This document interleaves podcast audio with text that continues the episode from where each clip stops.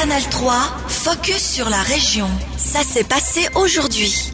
Bonsoir à toutes et à tous. Des bandits masqués dans nos forêts bernoises, et oui, les ratons laveurs ont beau être mignons, ils font partie des espèces invasives et doivent être chassés. Introduits en Europe dans les années 1930, ces mammifères étaient à ce moment-là très prisés pour leur fourrure, en particulier en Allemagne de l'Est et en Russie. La Deuxième Guerre mondiale a détruit de nombreuses fermes de production de fourrure sur son passage et ses occupants poilus, en particulier les ratons laveurs, reprennent leur état sauvage en Europe. Dans le canton de Berne aussi, ces animaux invasifs sont présents. D'après le chef d'intervention pour la surveillance de la faune de la région Jura-Bernois-Célande, il y a 25 ans, des ratons laveurs faisaient déjà partie de la faune sauvage. On écoute Sébastien Balmer au micro de Mathieu de Dardel. Quand j'ai commencé, on avait déjà des observations. On a eu euh, dans la région de Péry, on a eu dans la région de Crémine. Déjà à ce moment-là, on avait, mais là, c'était vraiment souvent des observations d'animaux sauvés de zoo. Tandis que maintenant, on a quand même de plus en plus des observations dans le nord-est de la Suisse d'animaux qui progressent, qui viennent de l'Allemagne ou de l'Autriche. Comme vous le disiez, c'est présent euh, en Allemagne notamment, dans le nord-est de la Suisse aussi. Au final, c'est déjà trop tard pour freiner, euh, freiner sa croissance? Avec l'expérience des, des Allemands, ils disent qu'on s'y prend toujours un peu tard. Donc euh, c'est difficile à savoir parce qu'on a tous des systèmes de chasse différents en Suisse, donc je ne sais pas comment ce que les autres cantons décombattent et puis s'ils ont vraiment envie de faire l'effort de les éradiquer. Alors après c'est de nouveau une volonté politique, ça n'arrive pas le droit de vivre comme les autres, simplement ben voilà on a décidé de le mettre sur une liste euh, rouge parce qu'il avait pas d'hygiène et qu'on a envie qu'il ne fasse pas concurrence aux autres prédateurs chez nous. C'est un choix plutôt politique euh, qu'autre chose et puis savoir si c'est trop tard chez nous, du moment qu'on n'a pas beaucoup d'écrasés encore euh, et pas beaucoup de tir à la chasse, je pense, en tout cas pour le coton de je pense pas que ça soit trop tard. Il n'y a pas encore euh, vraiment de, de tir de régulation, mais dans le cas où euh, voilà, les ratons laveurs seraient plus présents, techniquement, comment ça se passe? Est-ce que c'est les mêmes tirs de régulation que pour le chamois? On, on essaye d'aller à la, trace, suivre la trace du gibier et puis le tirer, ou il y a d'autres techniques pour, pour les éliminer? Pour les capturer, ben, si on prend des exemples de, des gens qui vivaient de ça, les autochtones, en, Amérique du Nord, euh, les piégeaient souvent. Hein.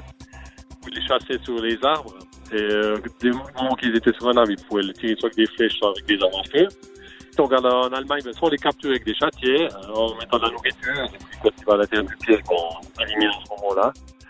Ou alors, euh, souvent avec des chiens. Aussi, euh, lors des chasses en Allemagne, lorsqu'un raton laveur se réfugie sur un arbre, moment-là que les chasses sur là-bas les, les plus connues. C'était Sébastien Balmer, chef d'intervention pour la surveillance de la faune de la région Jura-Bernois-Célande. Entre une et trois observations de ratons laveurs sont recensées par année par des particuliers. Même si les ratons laveurs sont chassés depuis longtemps, seul un d'entre eux a été tiré depuis dix ans dans le canton. Le café reste abordable dans la région, c'est le résultat d'un sondage de Gastro Jura Bernois Lac de Bienne publié dans le journal du Jura. Les 100 restaurants membres interrogés ont augmenté leur prix. Le café coûte désormais 3 francs 72 en moyenne, contre 3 francs 58 en 2018. Un coût qui reste modeste en comparaison avec le reste du canton selon la fêtière, mais le domaine fait face à la hausse des prix de l'énergie et des marchandises, sans compter la pénurie de personnel. Plusieurs restaurateurs de la région misent donc sur la semaine de 4 jours pour équilibrer leurs comptes. Les voies cyclables font partie des grands changements de l'Office fédéral des routes. Dès le 1er janvier, il y aura des nouveautés fédérales dans le domaine de la circulation routière, un aménagement simplifié des zones 30, un panneau de circulation pour le covoiturage et une méthode améliorée pour le contrôle des particules des gaz d'échappement. En plus de ça, les cantons et la Confédération aménageront des voies cyclables sur les routes.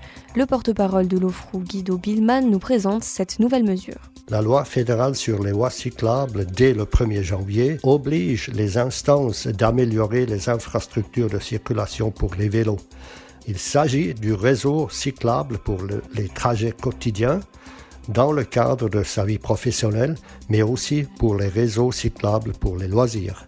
Il s'agit de la mise à l'égalité avec les chemins de randonnée pédestre. À moyen terme, par ces mesures, on veut animer les gens de prendre davantage le vélo pour décharger la circulation routière. À noter qu'une nouvelle version de permis de conduire sera introduite à la mi-avril 2023. Ce format carte de crédit sera modernisé et plus difficile à falsifier.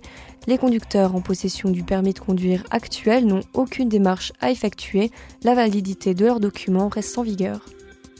Vous avez sûrement reçu quelques cadeaux à Noël, un geste qui fait toujours plaisir. Mais que se passe-t-il si vous recevez quelque chose que vous avez déjà ou qui ne vous est pas utile? Une râpe à fromage, une chemise trop petite, un nain de jardin? Bref, si un cadeau ne vous correspond pas ou si vous savez pertinemment que vous n'allez pas l'utiliser, que faites-vous? Est-ce que vous penseriez à le revendre? C'est la question que nous avons posée dans les rues à Bienne. On écoute les réponses des passantes et des passants. Jamais, non, jamais. Et surtout pas maintenant parce que je suis pensionnée. Donc euh, je n'ai rien à redonner. On reçoit peu, mais on reçoit ce qu'on se souhaite. Voilà. Normalement, je ne les, je les revends pas, mais je les mets plutôt, euh, je les oublie dans la chambre ou je les mets à la cave, puis après voilà. Ça m'est déjà arrivé de redonner des parties de cadeaux, ou par exemple, si on veut ramener une bouteille de vin, un souper, puis on a reçu une bouteille de vin, ou un panettone, ou ce genre de choses-là. Je les mets de côté et puis ils prennent la poussière. Mais je les garde parce qu'on m'a donné des cadeaux, quoi. On me l'a offert comme cadeau, disons. Ce qu'on m'offre, je le garde. Ça fait pas partie de mes valeurs. Si on m'offre quelque chose, je le revends pas parce que la personne, elle a mis de l'énergie dedans et elle a voulu faire plaisir. Donc, euh, jamais. On voit que les gens sont tout de même attachés à leurs cadeaux, même s'ils sont décevants, difficile de les revendre sans passer pour un ingrat. Canal 3, focus sur la région. Aussi disponible en podcast sur Spotify et Apple Podcast.